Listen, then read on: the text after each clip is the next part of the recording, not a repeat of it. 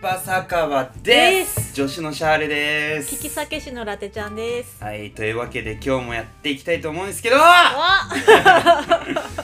えー、まあ今回シリーズもののねはい、第3種という、そうですね。はい、第三話の和が第お三酒になってる話のね、酒なんで。はいそうなんかそういうのやってるみたいですけど、 やっております。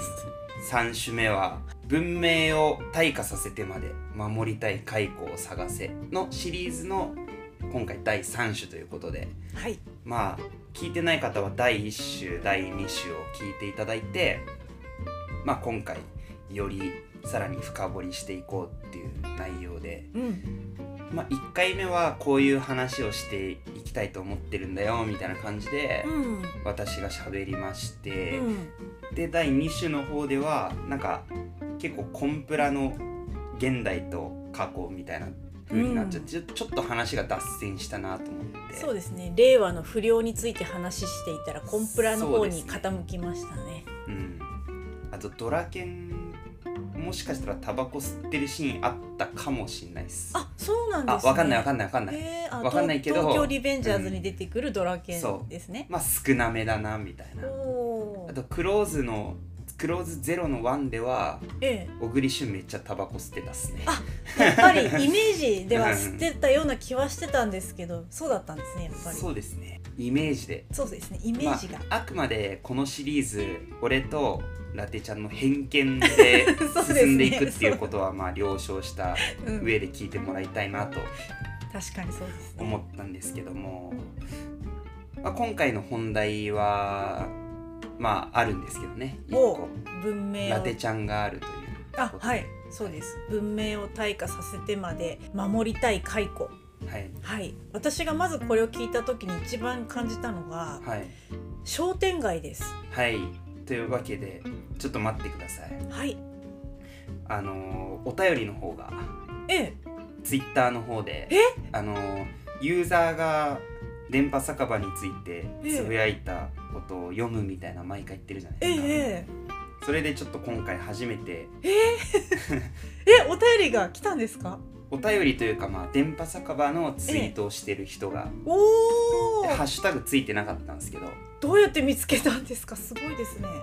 まあ、あの引用リツイートとかしてくれたんで、まあ、それで見つけたんでええええまずそれを読み上げてからはい今回のその商店街についてっていう話をしていきたいと思うんですけど奇跡的なリスナーさんですねそうですねあなりんがかたいです多い時で400いいねぐらいいくんですけど、うん現段階ではうこんのポッドキャストに対する感想っていうのはうんこのツイートしかあじゃあ私もあれかな拝見させてもらっいたややつか多な分知ってるやつですあねじゃあちょっと楽しみにまあ、ツイッターの方であのユーザーネーム「リンは海外ドラマフリークさん」あはいまったりした聞き酒師のラテちゃんとラッパーのシャールさんのお話をまったり聞いてる音楽代わりというツイおートなんですけおど、嬉しいですねまあ音楽代わりに聞いているという、いやもう一番嬉しいラジオの聞き方じゃないですかそうですかん、あとそれかお酒を一緒に飲んでるかそうやって何かしながらでもちょっとこう聞いてもらえるっていうのはとっても嬉しいですねよかったねう、 ん よかっためっちでゃす人ごと な よかったですなんかさ水を差すんですけどはいえなんでですか音楽代わりってさ、うん音楽じゃダメだったのかな うーんなんかその似たような媒体を上げてくれたんじゃないですか音楽代わりに聞いて自分がその聞く時のシチュエーションが音楽と似てるということなのかなって思ったんですけど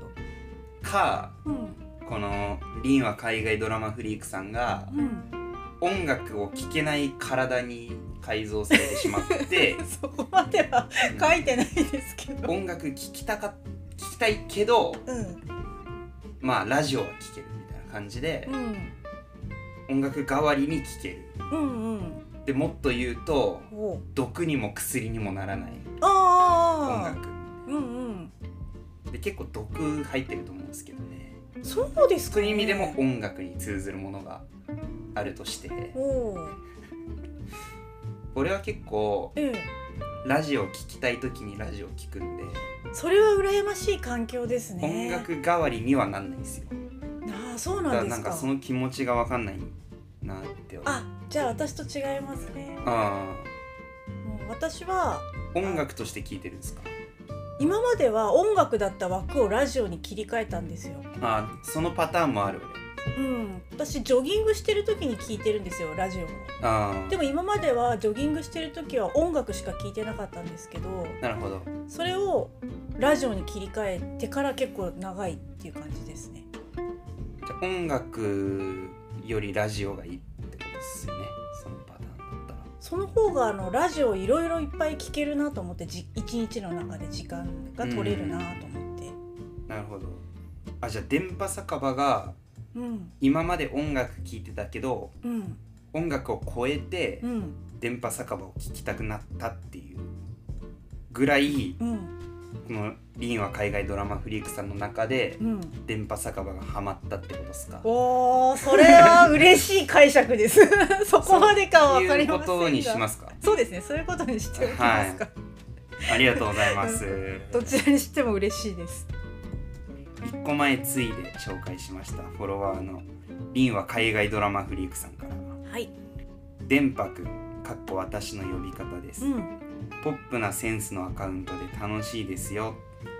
ここで「ハッシュタグ電波酒場」うんハッシュタグ聞き酒しのラテ、うんハッシュタグラッパーのシャール、うんハッシュタグのんびりポッドキャスト聞いてうんそうですね私はそれすご見つけた時すごく嬉しかったでする引用ツイートで言ってくれてうます、んまあ1個前ついで紹介しましたフォロワーの電波くんっていうのは、まあ、さっきのうんまったりした聞き酒師のラテちゃんとラッパーのシャールさんのお話をまったり聞いてる音楽代わりっていうのがその1個前のツイートのことですねうんうんそれでまあポップなセンスのアカウントでうん楽しいですよって嬉しいおすすめされてますねやはった初めてですなんかい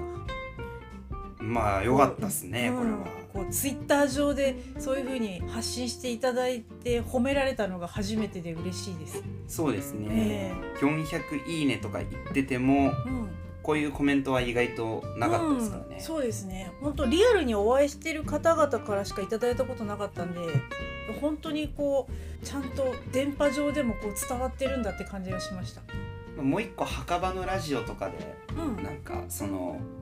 花魁儀でやった時とかは、墓場のラジオのリスナーさんが流れてきて、そうですなんねか3回ぐらい聞きましたうみたいな、んあの時も嬉しかっあたっでたすんですけね、どまあ、墓場のラジオとかそういうの使わずに、うん人のプロップスに頼らずに そうそうそうぶら下がらずにうんうん人のプロップスにぶら下がらずにややり始めた今回がうんはじ初めてですね多分そうですねきっとはいあれはどうしても私たちが墓場のラジオさんのファンだったので喋りたくて喋ったという回だったんでそうでそすねうですねだ今回シリーズもののうん文明を退化させてまで守りたい解雇のシリーズをやって初めてこういううん人が出てきてくれたということで快挙ですね快挙ですもん、ね、うんすごいやっててよかったなって思いました今本当ですうか、んよもかったっすうこの先この誰も送ってくれないんだろうなっていうのをずっと続けるんだと思ってましたそ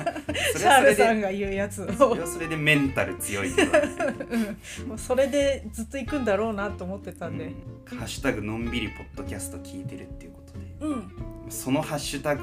流行ってんのか知らないですけど私も自分のこの電波酒場を聞くときはのんびりな気分で聞いているのでわかります確かにそうっすね、うん割とこうダラダラ喋ってるんで頭をこう使わなきゃみたいなのがあまりないんですそうですね、うん俺はめちゃくちゃ頭使って喋ってるんですけどよね。 そうでもそうやっぱり聞き直すとそうそうなんかそうなんですあんよま頭使って喋ってる感じしないなみうんたいな感じに聞こえるから、すっごいわかりますなんかまあ正しいそうですね聞き方なのかなと、うん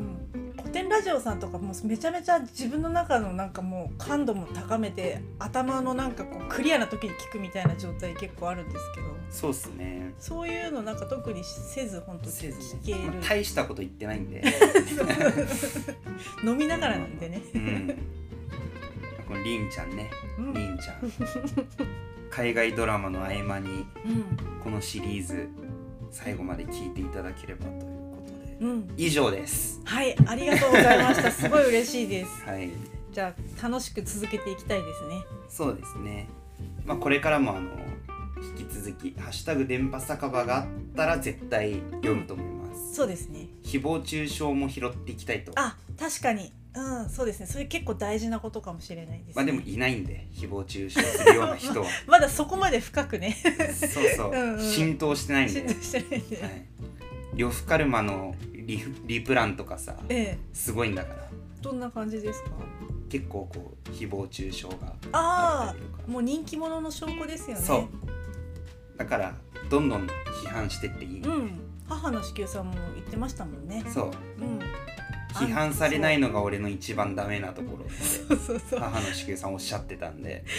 アンチいないんだよなーってちょっと嘆いてますちょっと嘆いてたねんだね悲しそうにねそうそう嘆いてましたからねそう何をやっても肯定されますからそねうそうそうそう母の子宮さんは、女装してもうんそうですね可愛いとかなりますしなりますしうね、ん実際そうですしうねんなんでどんどんバシバシうん、いいことも言っ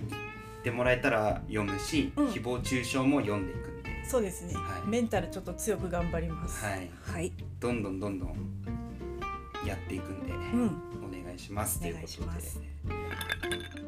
まあ前回あのこうコンプラの回になったんですけどコンプラに関する回に、そうですね令和の不良についてはいであのちょっと話脱線しちゃったなと思って蚕とは違うなって結構俺も言いながらあれなんか話それてるけどまあいいかっていう 戻せなくなりました、ね、戻せなくなっちゃったからでもまああの傘とかそうですね次回次回あたり次回は話そうかなみたいなそうですね傘折りたたみ傘のことでも話そうかなみたいなちょっと入ってましたね、傘って割とこれ以上進化してもいいけど進化してないものの代表例として挙げられること多いんでそうなんですか、はへー例えばなんか頭上にドローン傘がうんうんでもそれガッてぶつかったらうん 大惨事ですよね大惨事が街中に 確かに 渋谷とかやばいですねそうですねあのスクランブルのところで全員ドローン傘は難しいですね、本当にスクランブルしますから、 そうですスねクランブルアンブレラになりますからちょっとかっこいい感じの響きはね響きがね状況としては全然かっこよくないですけど カオスですねはいななんなんだろうな俺が傘に対して思ったのはうもうほんとスクランブル交差点みたいなもう頭上空みたいな状態のところにんうん一瞬でブワーってなんかアーケード通りみたいな屋根をかけられるおーもうクソデカドローンみたいなちょっと幕みたいなことですか幕みたいなプラネタリウムみたいなうん、なるほどいきなり東京ドームみたいにそポうそうそーうンっそうてそうないうることそういうことそういうことあボーンそれこそ未来って感じしますねうんうんうんなんすかごいな大気圏全体を包むみたいなそうそうそう、ん、のが出来上がったらいいけどうんうんでも傘もう一個次進化するとしたらう、んもう次それって結構進みすぎするけどねあその折りたたみ傘の次はもうそのふわポーンポンンドーム型の街全体を包むもうそれ対価とか進化とかじゃないうん進化っすよ進ね化ですねそう、まあ、今回あくまで退化させてまで守りたい解雇うっていうんことなんでそれもまた本筋にそれそうだなと思ったんでおおまあ、今回はこれぐらいにし傘に関してはこれぐらいにしとこうと思って、そうですねうん退化しちゃうともう美濃とかそうっすね昔で言う傘といっても漢字の違う竹冠の傘の方になっちゃいますしねうそうですね、ん、あと手ねあ手で手をひさしのようにそうそう原始的な感じ で手それはなくていいもんねそうですね傘あった方がいいですもんね傘はあった方がいいですそそそれと比べると、うんそうです傘も面倒くさいけど、まあまあまあちょっと商店街の方ではい行きましょうか、今わかりました商店街で、そうです私商店街は本当昔から大好きで回はうん私すごく引っ越しが大好きで引っ越しがすごい回数しているんですけれど、うん引っ越し先は絶対に商店街がある街がいいっていうのが結構基本条件でずっとあったんですよはい地方行っても東京都内でも。うんででも地方に行くと結構な確率で商店街があってももう機能してなかったりとかいわゆるシャッター商店街そうそうですシャッター商店街みたいなのだったり、まあ、やっててもやってない日もなんかバラバラみたいなその店主の方が例えば農作業でいない日はやってないとかそういうお店とかも結構あったりしてうんで大抵がもうあの車で行ってイオンとかそういうみたいなドカーンとでっかいスーパースーパーというかもうなんだろうショッピングモールですよねうんうん衣料品も買えるしうん、その中で全部済ませちゃううみたいん、一つのそのなんかもう街みたいな状態ですよね田舎からしたらそこのショッピングモールな、自ショ体ッピンがグモールが一つの街に、はい、街みたいなそういうのがまあドーンってあるのがなんか最近、まあ、ここ10年ぐらいではなんか主流になってきちゃってて、うんちょっと残念だまあすごく便利なんですけどん結局そこに行くことも多いんですけど、うんまあちょっと残念だなっていう気持ちもあってそれしかないからそこに行くしかないみたいな感じですよねそうなんですよね。商店街がシャッターになっちゃったから、うん、そこに行くしかないみたいなないみたいなあとはこう畑でお金自由に入れて持ってってくださいみたいな、ういいっすよね、ん、風情ありますよ、ねうんあれも私は結構好きなんですけど信頼関係のみで成り立ってますそか うらねそう盗み放題だからねあれそういやそれ意外にそういう心ない人いないんじゃないかなっ意て外思とうねぐらい、あれがあるところはね、うん、でお金入る箱とかもあの持ってけないようになってるのって意外に少なくてなんかうんほんとそのお金入れる箱も野ざらしみたいな状態のとかあったりしてああまあ、ほんとすごい信頼関係でできてるなみたいなう。んうんそれ見せつけられたらこっちもね、うんそれ取っていこうとは思わないもんね全然思わないですね、うんなんならちょっと多めに入れとこうかなと思って存続してほしいからとかななっちゃいあまーすそうね、うんそれはめちゃくちゃわかりますその感覚はでもみんながそういう感覚とは限らないけどねそうですねだからやっぱりその神社でお賽銭箱ごと持ってっちゃう人がいるよう にそういったことが起きてもおかしくはない状況ではあるんですよ確かに、そうですうね、んまあねそうですね、うん、倫理観もうマイナスいってたらうん、 そうそうそうゼロとかじゃないですよ倫理観ゼロとかじゃなくて、うん倫理観マイナスいってたら神社のお賽銭箱余裕で取ってきますかそらうそうたまにあるじゃないですか、うんそういう事件バイトの帰りに毎日帰って、うんと取って帰ってそうプラスいくらみたい なねですそこで稼いじゃってるんだ野菜取ってみたいな神社神社とうん野菜畑はしごできますからねそれ 確かに田舎だったらそうで田きでき舎まだすっねたら確かにはしごしていくらかみたいなああっつっそうてさすがにバレそうだけどなそうですねだからあんまりそう,、ね、そういう文化がなくなってほしくないなって今万とかギリギリあるような感じのように感じるんですよ私は。うんうんなのでそこはまあなくなってほしくないっていうのと、うんまあ、あとその商店街うんはどうしてもうん結構都内でも一つの街の中に商店街3つぐらいあってはい一つはめちゃめちゃ結構有名で地方とかその商店街のこのお店みたいな感じで見に来ある、ーあの観光地としても成立してるというか、流行るようなはいのとかあるんですけどそはの同じ町の商店街なのにこっちはもうなんかもうシャッター商店街みたいになっちゃってるとかあなんか同じ町の中でも商店街格差とかもあるし、あうんうんこれやっぱ商店街はねなんか反映してほしいなってすごい思うんですよ。あうんどうだろうちょっとわかんないのがそのうん、第一商店街あるじゃないですかその、うん一軍一一軍軍商店一街軍商店街、う一軍商店街はん、まあショッピングモールに淘汰されるというか近いものがありますよね。あれですか仮にショッピングモールなかったとしたらうん、一軍商店街が一番じゃないですか、そうですねって。ことはその一軍商店街がショッピングモールなんじゃないですかその場合そうですね。そうなりますよね。でも一軍も二軍も三軍も生きててほしいっていうことですかまあそれもそうだし、はい例えばその1軍も2軍もないようなほんとこれしかないみたいな商店街もですら廃れてるような街もあるじゃないですかうんそれはもう商店街頑張ってほしいなっていう気持ちはあるんですよまあそのねそのそんなねよそ者が頑張ってほしいなんて言ってそんな勝手なこと言うなって思うかもしれないけどはい私は基本的にスーパーでお買い物するよりもはい商店街でお買い物したい派なんですよずっと。うんなのでそういうのがあるので商店街存続してほしいっていうのがすごくあります。あーなるほど、そのメリットっていうのは何なんですかその商店街で買い物一軒一軒回んなきゃいけないじゃないですか、うんそうですねでまあショッピングモールがあれば、うんそこで済むお買い物もうん商店街に行かなきゃはしごしなきゃ買えないわけじゃないですかそうですねスーパーの中で1個で済まないですもんね野菜お肉で値段もスーパーより高いしそうなってくると場合によりますけどねでさらに1軍で買えないところをわざわざ2軍に行ったりとか、うんうんそう時間と手間は確かにかかりますよねそうここのお店は自転車止められるのにここ止められないお店だから歩きじゃないといけないなとかそうそうそうそういう商店街によってもあるじゃないですか。はいで1軍の中で全部済んだらいいけど、うんうんまああれですよあのショッピングモールで全部済むっていうのをうん、一回退化させましょうか退化させてショッピングモールないっていうことですかないという体で、うんショッピングモールないっていう対価うんをさせてじゃあ1軍あります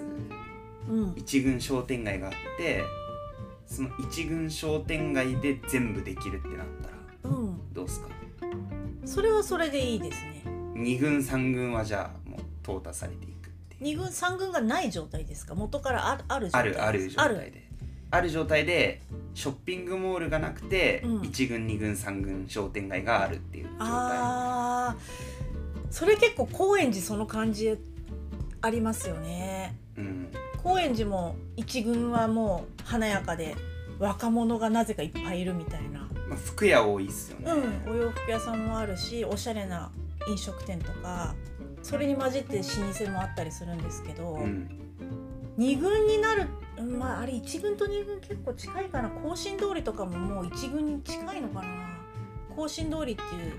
う商店街もあるんですけど、はいまあそこもすごくにぎわってて常に人がいっぱい行き交うような通りあであそれいいじゃないですか、うんいいことじゃないですかそれはよくてで三軍が多分東通りかなと思うんですけど東通りっていうのんまあが、ちょっと存じ上げないですけど、うん高円寺にあるんですけど、はい東通りは私よく通通り道だったんですけどはいあれ商店街ではあるんですけど今どうなってるかちょっとわかんないんですけどうん10年ぐらい前は結構なんだろうこう細々としたというかまあポツポツおしゃれなお店あるよぐらいでああほぼほぼ住民しかあんまり来ないな通らないなみたいな道でうんただ大道芸のイベントが高円寺って大道芸フェスみたいなのがあるんですけどうんその時だけはなんかもう密集するっていう。なるほど、うん、だからそのやっぱ地域格差というか同じ町の中でも高円寺という町の中でも格差が格差というかその流行ってる流行ってないみたいな通りがあるというかうんうんでもそれはそれでそれぞれの特色だからいいっていう風にも捉えられるんですよそれは多分高円寺だからだと思うんですようんうんそもそも高円寺っていうブランドがある中でのうんはい差別化だからうん成り立ってるんですけどうん地方ってなかなかそういうのないじゃないですか地方でしかもそんなに知らないような町でそうですねなってくるとまた話変わってきちゃうかなとは思いますどういうふうに変わってくるんですかやっぱり一軍の商店街ですら名前も知らなかったりあー例えば有名店が1個も入ってないとかはい有名店じゃなくて地元でも有名なお店ですらなんか商品誇りかぶっちゃってるなみたいなのとかあたあまに旅行行ったりするとそういうお店あるじゃないですか。そうですねすごい期待していった酒屋さんだけどなんかすごい薄暗くてうんなんかもうちょっとし店じまいなのかなみたいなのとかもたまにあったりしてうんで他の商店街もあるのかなと思ったらもうんうんう23軒ポツポツお店あっても商店街とはちょっともう呼べないようなあのあだったりとかそれやっぱショッピングモールがうーんそういうところに限ってちょっと車で行ったところにでっかいお店があったりショッピングモールができちゃったからっていうのもあるしそれがあることによって人が来て商店街も盛り上がったっていう例もあるみたいですけどあそのショッピングモールすらないっていう地方もありますからね。あそうっすねショッピングモールすらないその地域っていうのはいいんじゃないですか逆にでも結構私が住んだ時は結構大変でしたねなんかす今までの揃えてたものを全て諦めてやり直すっていう感じでしたね。というと例えば、はい自分の中で毎朝例えば飲んでるものとか食べてるものとかってあるとするじゃないですか、はいヨーグルトと果物ととか、はいそれが毎回都内だったら必ず手に入るんですよ毎日のようにはい溢れてるんですよはいだからそれが毎日困るってことはないのにその地方に行ってしまったら、はいその毎日食べてるものが簡単には手に入らないからま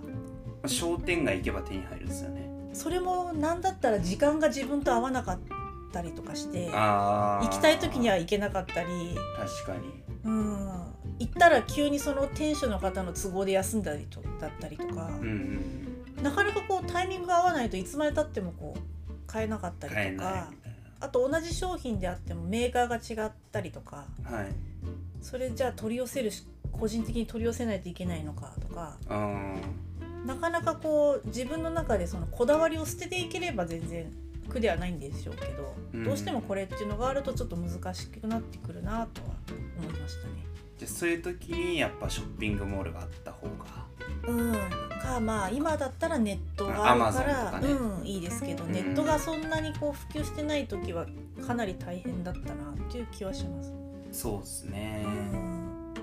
なんか、まあ、今一通りラテちゃんの話聞いてて思ったのが、うんこれ個人の意識の問題だと思って、うんうん結構あの商店街ってこうショッピングモールができたからうんうん流行んなくなったとか、うん今はみんなあっち行っちゃうからねみたいなうん感じで言うじゃないですか結構それで廃れていくパターン、まあそれもありますよね。うん、もしそうだったとしたら、うん個人個人が商店街でこの肉はここで買うとかうんうんうん魚はここで買うとか野菜はここで買うみたいなのをやる楽しさを知っていった方が商店街も流行るし本当に時間ない人はスーパー行けばいいしうんとかうねんショッピングモールとか行けばいいしみたいな感じでやれば両方生き残れるう、というんっか、うんて思うんですけど私も結構その商店街とか街づくりにちょっと興味があってはい結構そういう街づくりの実際にその商店街で働いてる方とか新しくその若い方たちで商店街を再度盛り上げたいっていう方たちとかのうんグループのミーティングというか、はいディスカッションの場ですね。あそういうのに結構参加してるんですけどあはい興味があって参加してるんですけど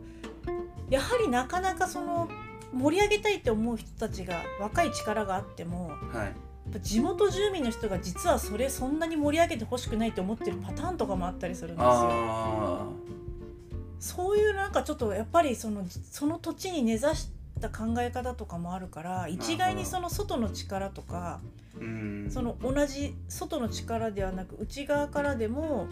新しいこうしたいっていう働きかけをうん快く思わなかったりうんうん快くしたいけど例えば財源がなくてできないとかうんうんなんか結構難しいんだなってすごい思ってて。ああなるほどうんそれはなんか今のバランスでその従業員が生活できてるから、うんなんかまあうどんっていう映画とか、まあ、結構古い映画になっちゃうんですけど今まではただの地方のうんお客さんほぼ来ないその地元の人しか来ないみたいな店だったのがうんう、んその観光地になったことによってうどんブームが来て、うんうん観光地になったことによって結構いろんなとこから県外からのお客さんが増えて、うんそういう人にもうどん出さなくないといけなくなって、うん今の従業員で微妙にいいバランス絶妙なバランス保たれてたのにそれができなかったことによって、うんみたいなもう味も落ちるしっていうか、うんしっかりいっぱいいっぱい作れなくなるしとか急にお客さん増えちゃったからそうそうそうう、んまあ、仕入れ方もうんうん変えなきゃいけないし、とかそういうのでなんか困るんだよこんな人来すぎんのも困る のよ来てくれるのは嬉しいけどそうそうそうってことかとか、んそういうことっすかそうそういうこともあるみたいですねうん、そもそも商店街を盛り上げようっていう気持ちもない場合とかもあるんですよね、うんうん、なんならもう自分の代でこのお店終わりつ引き継いでくれる人いないから、はい別に今食べていければいいやっていう思ってる方もいたりそうですねでも自分の例えば息子さん引き継ぐ気でいるから盛り上げたいって思ってる人もいたり統一意識ではないんですよね一つの商店街とかそういう町とうん町というものが。だから統一意識に持っていくのがすごく難しいんだなと思って。ああなるほうど、ん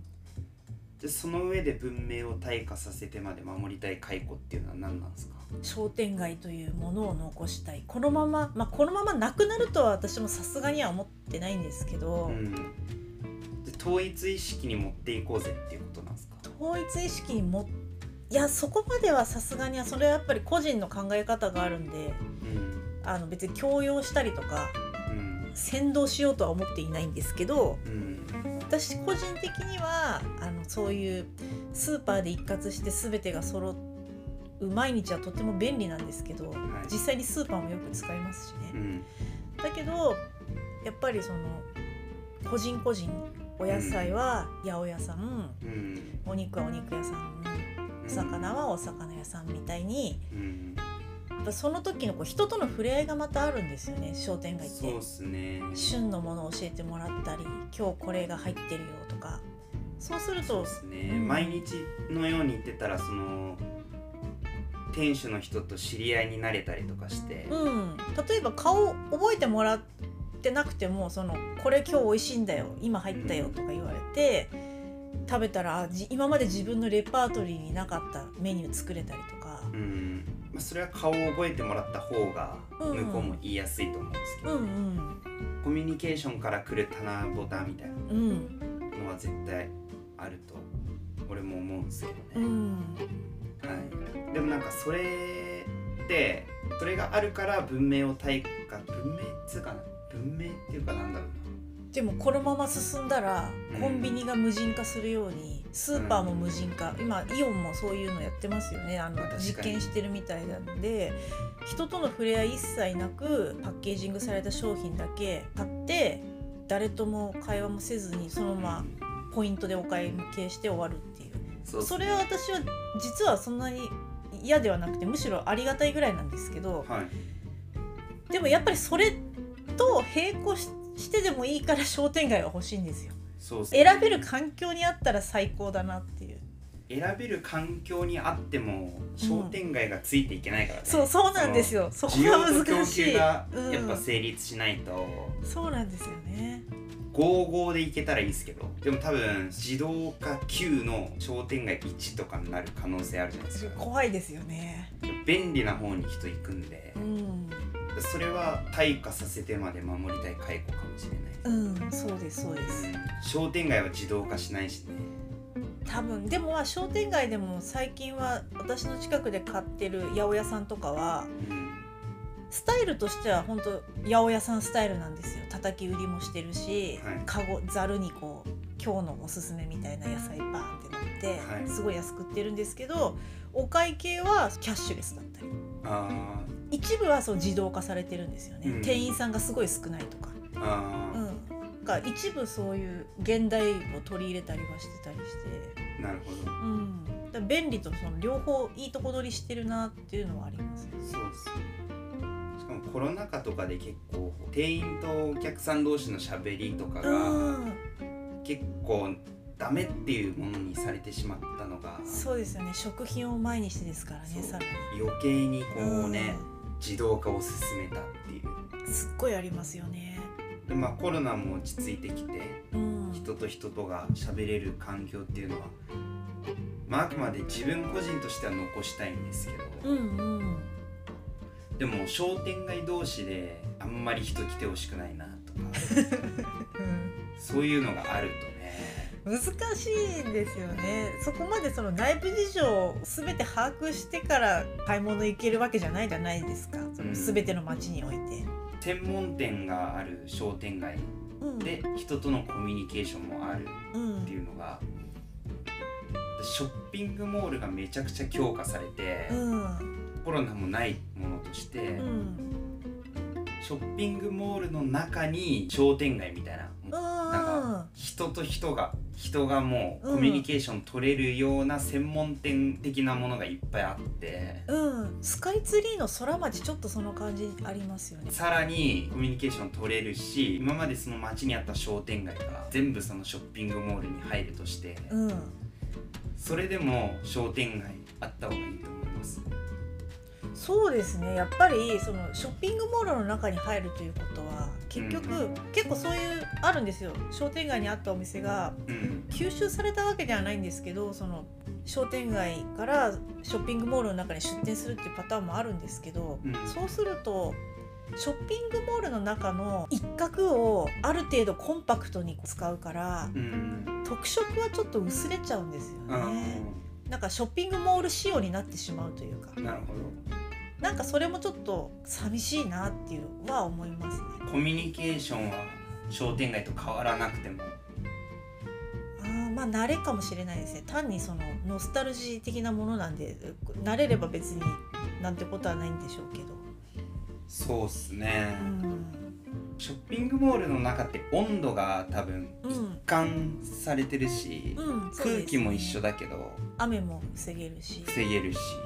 商店街って屋根あるパターン多いですけどああアーケードみたいになってるアーケードうん多いですね。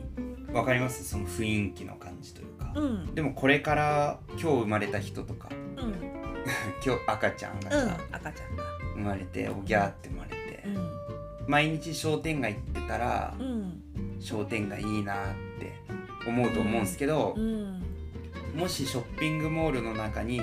商店街みたいなものがあったら、まあ、中野ブロードウェイの地下とかも結構そんな感じだと思うんですけど、うん、あそこも八百屋さんとか入ってますもんね。結構あるけど、うん、 1個のスーパーの中で揃ってしまう寂しさはないわけですよね。確かにめちゃめちゃ隣に声優さんが入ってるんですけど、うんブロードウェイの,、はいあの八百屋さんの隣ってはい、私私中野にも住んでたんでそうんの声優さんとか利用させてもらってたんですけど、はいでも野菜は声優さんで買わないでその八百屋さんで買ってました、うんでもあそこはやっぱ専門店野菜専門店とか肉専門店とか、うんあります、魚専門店とかあるじゃないですか、うんブロードウェイの地下って、うんお肉屋さんもありまですそれでちゃんと成立してるじゃないですかうん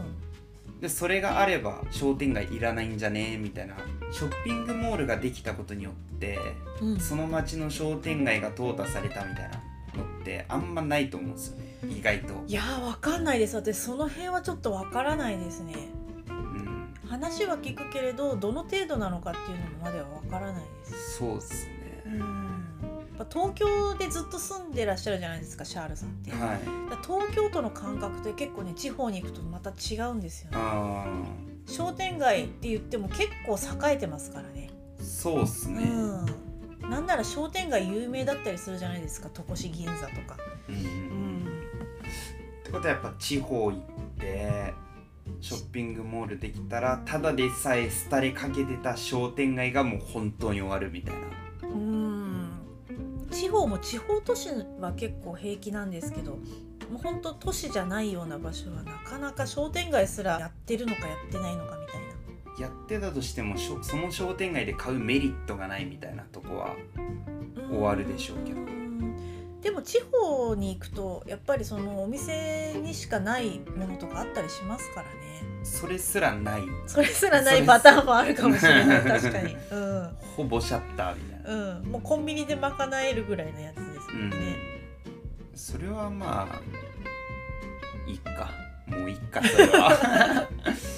もうそう時間の問題になってきちゃいますよねそうね意外とね18時とかまでしか空いてないからねうんどうしてもスーパーが強くなっちゃいますよね地方はねうんでどういう結論付けしますうーんまあ対価といってもはい江戸時代まで対価させたいとは思ってないんですよなるほど江戸時代ってボテ振りって言って、はい肩にこうでっかい竿みたいなのを担いでそはのい竿の先に天秤みたいにあの桶があってはいその桶に例えばお豆腐屋さんだったらお豆腐入れたりはい野菜屋さんだったら野菜入れたりしてこう毎日決まった時間にこう売りに来るらしいんですけど、はまいあそこまでさすがにし戻したいとは思わないんですけど。うんただ商店街があるはなくなってほしくないっていうか今ちょっとなくなりそうな感じもちょっとあるからなんでなくなりそうなんですか元気な状態で存続させるのがすごく難しい場所もあるんだろうなとは思いますんちょっとわかんないですどういうことですか地方からうんその商店街有名だからお買い物してみたいなとか例えば食べ歩きでテレビによく出る商店街だから行ってみたいなみたいな感じで、い、ろんなとこからお客様がこう遊びに来てくれるような場所はもう観光地化してていいですけどはい、もう本当に生活必需品しかもうないような、うん、もう名もないような場所うんはちょっ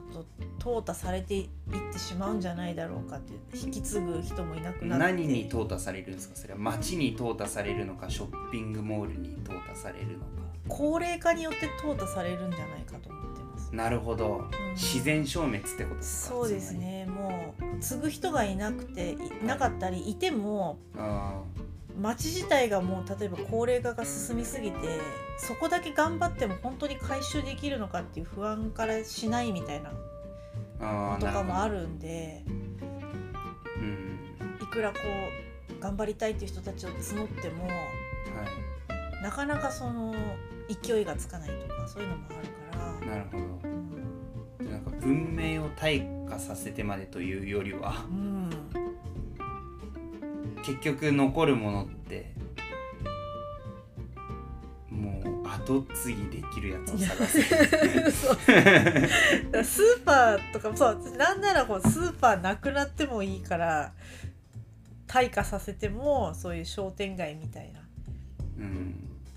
残したいと思いますよ。でも残るとこは残るしスうーパーによって淘汰されるというよりはん、うん、そうそうスそうなんですよーパーがあろうがなかろうローががそうそう消えていくみたいなっていうのは強い波が来ているとは思ってます。それはあれですねうん駄菓子屋とかもそうですもんねあそうですよね。ってことは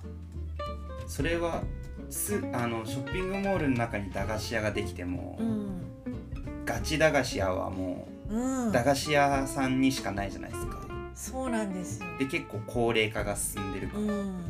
でもそれってなんか文明を退化させてまで守りたい解雇じゃなくて、うん、なくなってほしくないものですよね 単純にだから守りたいんですよ。だうっんて文明を退化させる必要はないけうど、ん守りたい解雇なんじゃないですかああそれもそうですね別に対価までさせなくてもいいけど存続はしてほしいっていうのは切に思いますねどちらにせよ存続できなくななっっててきいてるるようなから波が来てるってことですよねそうですね じゃあ今回も見つからなかったってことでいいですか そうなっちゃいますね確かにねそうですね対価ではないですよねうん、だって駄菓子屋さんもそうやってショッピングモールの中に入って残ってるじゃないかっていうのもあるけれどうんそうなると結局バイトのなんかこそうですねうなんかおお店の感じがもう違うんですよね駄菓子屋のおばちゃんがいないですからねそうですそうですはいね、だからそういうなんかまあ雰囲気的なそれはやっぱその古い時代を知っているからうん違うっていうなんかその解雇主主義というか趣味みたいなうんあの時は良かったなじゃないけどはいこういう雰囲気が忘れられないなみたいな範囲での話っていうだけで、ううんん、まあ駄菓子がどこでも買えるようになったうん、っていう良さもねコンビニでも置いてあるじゃないですかもちろん実際便利ですしね食べたい時に駄菓子夜中でも買えるからそうですねでもまあおまけしてあげるよみたいなそこでしか駄菓子がうん買えないとすれば駄菓子屋って退化させてまで守りたいかもしれないんですけど、うんどこにでも駄菓子が置いてなかったとしたら、うん駄菓子屋にしかうんってなると駄菓子屋繁盛しすぎると思うんですよ 逆に。いいじゃないですか。ってなると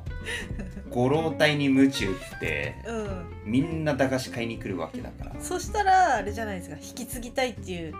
例えば息子さんとか出てくるバイト雇ったりととかか、ああなるほどうん、そしたら反映していくんじゃないですか、ああいいっすね、うん、存続させたいって思うんじゃないかなじゃあ駄菓子屋はあてか駄菓子というものうんすべて駄菓子すべては駄菓子屋でしかうん売れない、まおー あ、文明っていうかなんだろうないやでも駄菓子だって突き展開詰めれば展開を退化させてまで守りたい解雇展開その展開物語の展開みたいな意味の展開ですか領域展開みたいなああうんうんだから切り開くという、そうう、ん、駄菓子を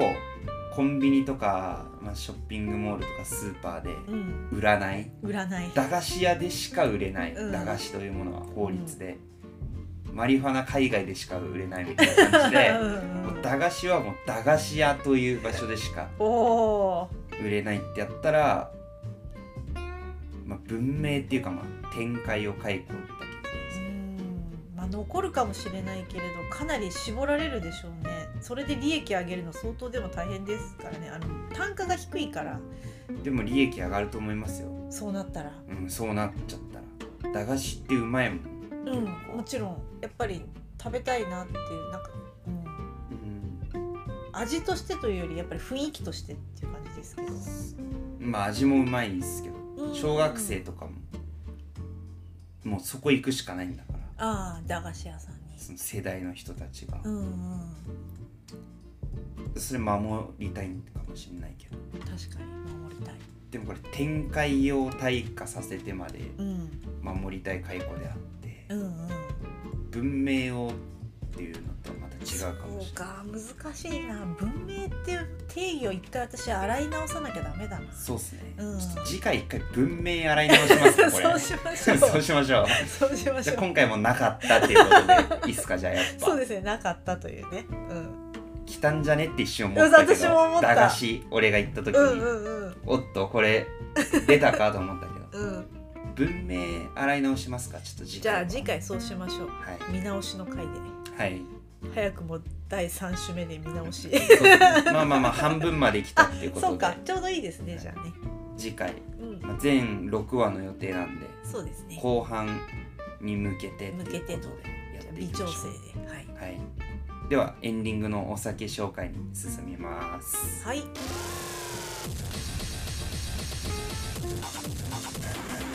エンディングエでンデすィングですはいはいというわけで今回紹介するお酒ははい今乾杯で飲んでいたお酒はですねこちらシソラはい紫の宇宙の宙と書いてシソラと読みますはいシソラ純米大吟醸室賀原酒生酒ですねこちらうん銀乙女ですはい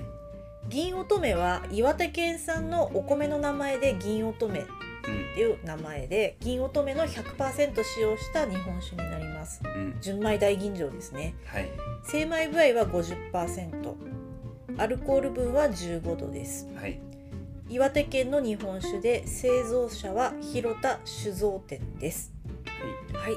シソラは私初めて飲んだんですけどうんシソラっていう銘柄は初めてなんですけれどこちら広田酒造店さんのお酒はかなり昔からコンスタントに飲んでるんですよなるほど一升瓶ではいなので今度あの写真上げていきたいと思ってるんですけど好うんきな蔵ですなるほどはいこちらはですね三木甘酒元という酸味の酸に基本の木甘酒っていうのは酒編に豊かと書いて甘酒で酒編に元元気の元はいって書いて三木甘酒元という珍しい作りをされている倉本さんになります美味しいんですで今回は私こちらで純米大吟醸はほぼほぼ普段飲むことがないのではいびっくりしました美味しくてそうですねこちらあのシャールさんがそうですねラテちゃんの誕生日ということで、まあ、今回持ってきたんですけどなんとまあ素晴らしい和紙のラベルに金文字で「シソラ」と書かれているんですけれどまあ南部当時というねそうですねまあ有名な当時のその界隈そうですね界隈っていうのなんつう集団ですね当時集団の中の南部当時ですねはいのの女性の当時が作ってるうんお酒なんですけど一升で4000円ちょいするんでおー素晴らしいお誕生日価格でありがとうございますちょっと高いんですけどうん味的にはめちゃくちゃ流行ると思いますいやめちゃめちゃ美味しいですね私三木甘酒元の日本酒こう酸味とジューシー感がすごくいいいつもいいバランスなのでそうですね好きなんですよがベタつくフルーティー感もなければ、うんうん甘いんですけど辛みもあうんキレもしっかりあってる、うんでも生酒のこのフルーティーさうん、いい香りがしてピチねピチ感ですね生酒のピチピチ感うんこの線がねすごい立派なこの一生日の線厚みのある素晴らしい線なんですけどこちらがもうポンってもう飛び出そうなぐらい元気なそうですねうん、香りもそこまでくどくなく、うん、そうですね飲むまではフルーティー感そこまで感じないかもしれないっていう、日本酒好きでいろいろ飲み始めてる人はいいかもしそうですれねない、最初はなんか獺祭とかうんうん、大山とかうん行ってもいいと思うんですけど、そうですねまあちょっとその辺行ってからシーソラ行ったら多分こっちの方がうまいってなると思うあー確かに違う美味しさを発見できる感じはありますねまあちょっとステップ2的な感じでうん飲んでいただけたら、純米大吟醸って結構大吟醸って磨かれてるんでこうお食事に合わせるのはなかなか難しいというかうんそうおですね食事に合わせてでも少しみたいな状態が多いんですけど、はいこちらは香りがフルーティーすぎないのですごくお食事に合いますよねお食事にも合うし何にでも合うってことですかお食事だとやっぱりこれはそうだな何かな和和食に合いそうですねお魚とか合いそうですね日本酒は大体和食に合うようにできてるんじゃないですかでも意外とそうでもないと思いますお魚って いろいろあ るじゃないですか白身魚に合いそうですねああのり弁 あのり弁かのり弁のあの白身魚とああメルルーサみたいな深海魚メルルーサって言うんですかあれの中とかへえ深海魚のまあ確揚かげてあるやつ揚げてあるやつそう確かに酸味もちゃんとあるんで揚げ物のこの脂っこさと合いそうっていうのはありますけど、うん私としてはアクアパッツァとか少しさっぱりしめの例えば白焼きとか白焼きのうなぎとかに合いそうかなとは思いましいいっすねたうんって考えるとやっぱフランス料理のコースとかにうんもうこれ一升で4,000円ちょいですけど、うん一杯3,000円ぐらいの感じのうんうん持ってるとこあるじゃないですかありますよねお店によってはとかに出てるようなう感んじそれで出てきてもすっごい美味しいと思いますね、のはい、うん逆にね逆に え美味しいってなるやなるやつです買えね ないんだなみたいなそうそうこれは一緒では買えないんだろうなっ買えないんだろうなみてたいな思うやつですよ ねで実は買えるというねうんうん確かにそうそう、まあ、ミュージシャンとかイラストレーターとか うん全員総じて言えることかもしれないですけどほブランディングっていうのがううあるんじゃないですか、ありますねシソラはまだブランディングがそこまでできてないけどその獺祭とかどうなんだろうそうなんですかね芋焼酎で言ったら魔王とかさあー、あのーそこまでのうん村尾とか、うんうんうあんともう一個 3M と呼ばれてるぐらいのこのもう一個はなんだっけモグラ魔王モグラじゃな い知っよてますなんだっけ魔王魔村王村をあれ おい聞き酒師焼酎利き酒師でもあるんだけど の飲んでると忘れたなんだっ日け本酒と聞き酒師日本酒聞き酒師と焼酎聞き酒師両方持ってる そうそうです両方持ってなんでま忘れるかねすわからないですそんな高級なお酒そうそう飲むことないんで魔王村尾ともう一個あったっしょありますありますだって 3M ですからね 最近取ったしねしかもそうです。なんで忘れるかね焼酎の当てになんねえなめっめっちゃし、そういうこと言わないで。 やばい、え、本当に。え、魔王、村王、何100年の孤独とか出てきちゃった。違うよ M ついてないじゃないついてない。どこに M がついたんだよそこに成功うどくとか出てきちゃって、全然ついてないじゃんってなってる。魔界へのいざないではないです。 ではないよ、うん、一瞬魔王と紛らわしそういやつ、そう、そうそね、うそうそう。魔がついてるからねそう、魔がついててね。うんいや魔王と村尾についてはすごくエピソードがあるんでめちゃめちゃすぐ思い出せるんですけどもう一個についてエピソード持ってないってことなのかなそれが一番高いんですよねなんなら多分そうですよそうねだからもうの一個の飲むやつが機会がないんですよねきっと村尾の方が魔王よりちょっと安くてあそうなんですかその辺わかんないですねまあ店によるかもしれないですけどうん 1回横浜で魔王3000円ぐらいで売ってるの見ました 本物かどうかわかんないけどめちゃめちゃ定価で売ってたんですね。そううん一生でねしかもすごいですね。あともう一個なんかあったんすけどちょっと調べてもらっていいですか。私携帯今使えないので、あーオッケーうん、ちょっと気になっちゃって。森蔵だ。あー出てくるじゃん出てきた調べる前に出てきたわ危ない。そう森蔵私あのなぜエピソードがないか分かりました。はい一度も当たったことがないです買う時に常連さんじゃないとまず下ろしてもらえないんですよあー森蔵は抽選だからねそう,、ですで抽選で3回ぐらい応募したけど1回も当たったことがないのとなるへそ定価で見たことがないのとお店でも多分飲んだこと1回あったかないかぐらいなんで本当曖昧なんで多分思い出せなかったですねなるほどうん森蔵みたいな高くってさうんシソラもそうなるかもしれないですね美味しいですね本当まあに、日本史で言ったら14代とか、うん、ジコンとか、うんうん伝酒とか電酒とか、うんそのクラスのレベルうんの味シソラは、そうですね。こちらの純米大吟醸は本当生酒は相当美味しいですねう。ん、花村も美味しいと思いましたけれども、 14代ほどのブランディングはないけど、まあ、花村も14代の当時の人が監修してるんでそうですね。結構プレミアついてたりもするんですけうど、んシソラもその感じの焼酎で言うと森伊蔵とかうんうん。にこれからなるかもしれないんですけどそうですね。本当に美味しい。現段階で4000ぐらいなんで、うんうん。もう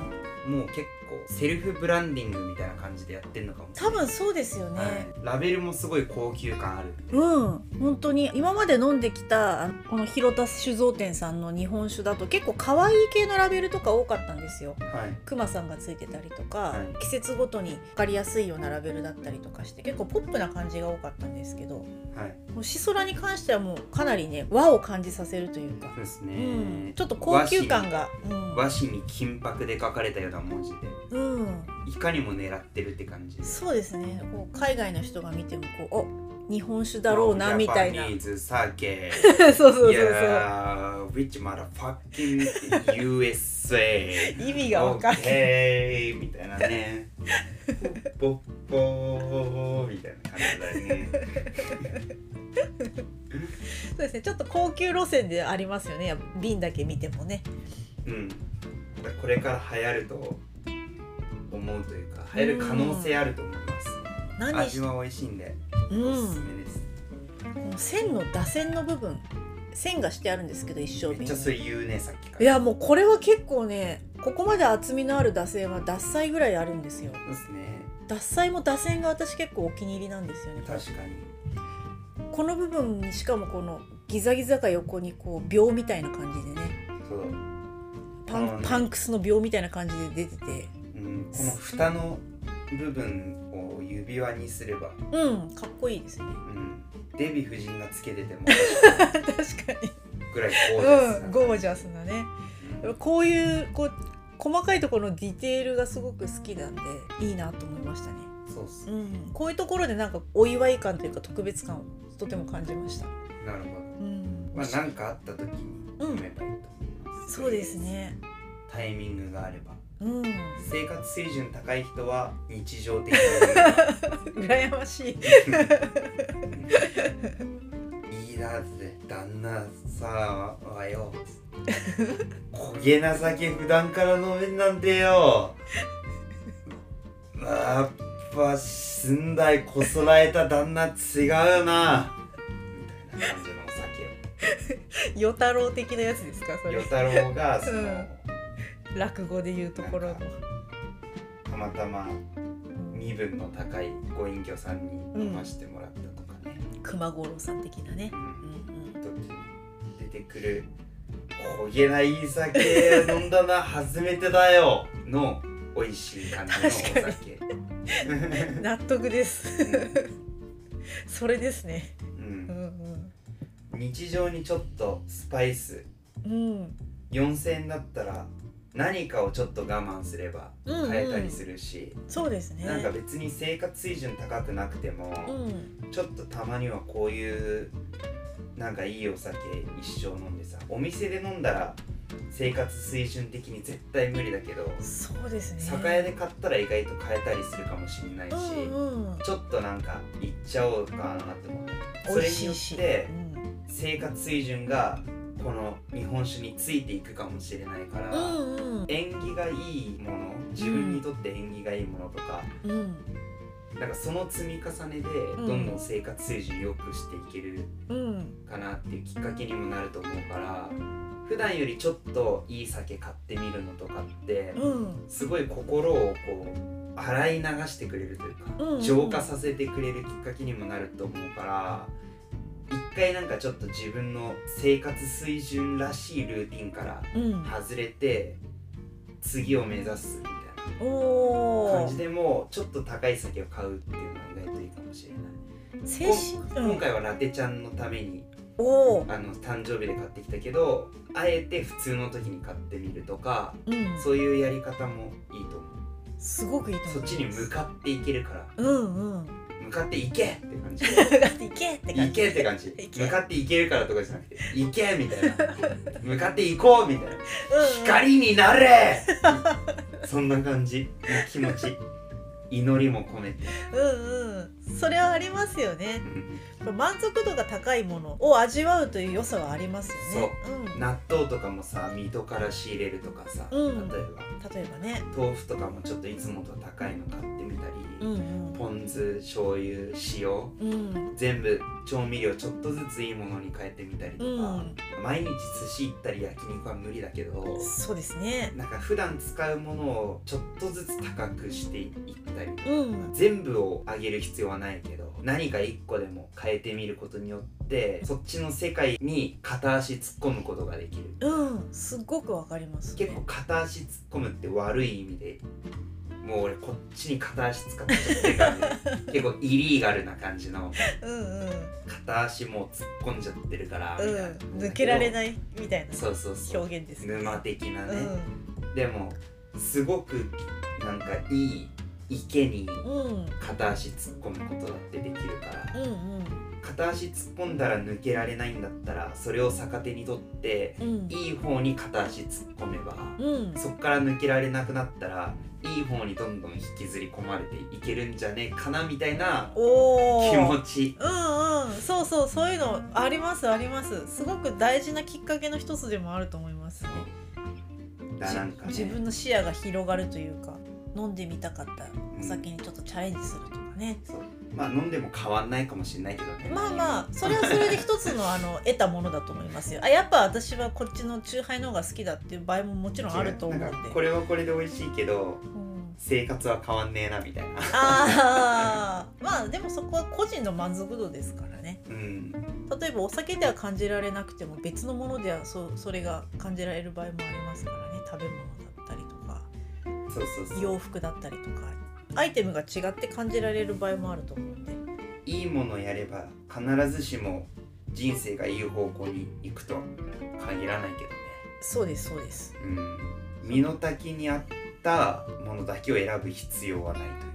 そうですねたまにはちょっとねその枠を飛び出して冒険してみるのも楽しいですからね今の枠をの中で満足してる人は飛び出さなくてもいいと思うけどうん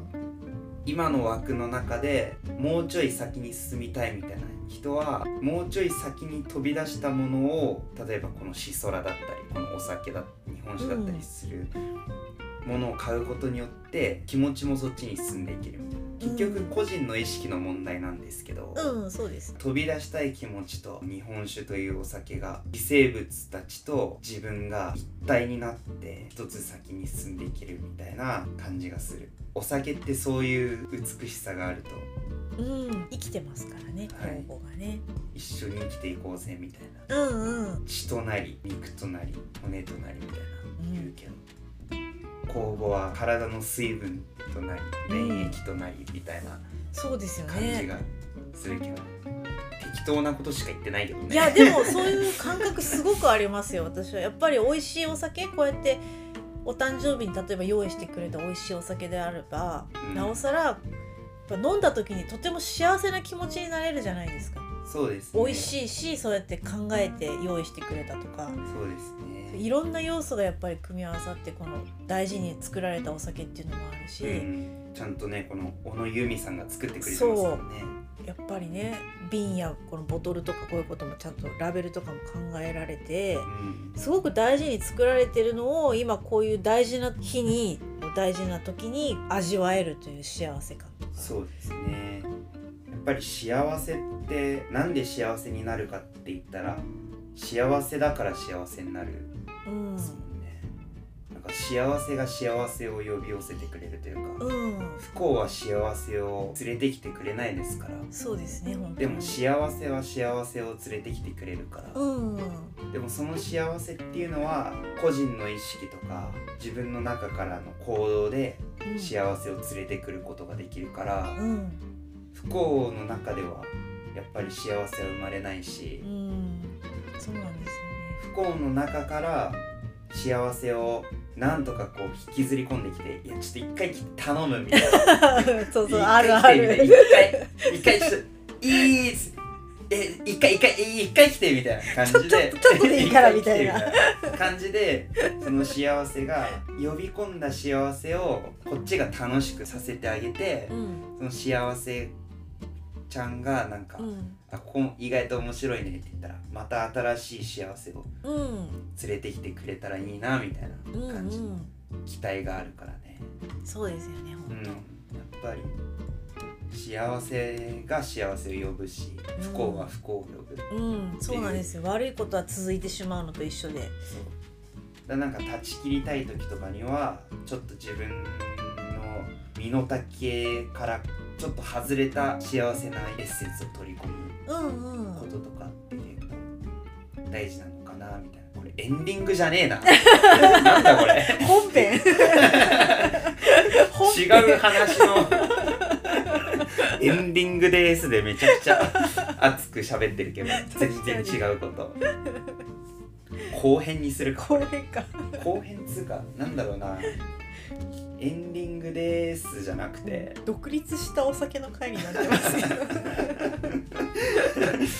なんだろうねこれねシャール氏日本酒を語るみたいになってますね幸せについて語る語るみたいな講義みたいな感じだなんだこれセミナーかなセミナー何を偉そうにって話だけど5000円ぐらい払ったかもしれない1時間5000円ぐらい払っちゃったかな一杯ついてくるやつおちょこもついてそうおじょこもついてあるよねそういううんうありますイねベントねうんエンディングっていうかこのパターンもあるからね、うんそうですねうん、っていう感じでうんうん今回はいいと思いますやっぱり美味しいお酒っていうのは会話も弾むということだと思いますねそうですねう、ん、というわけでうん、今回はこの辺じでゃあ今回はこの辺で、うんでは皆様また次回じゃあねーバイバーイ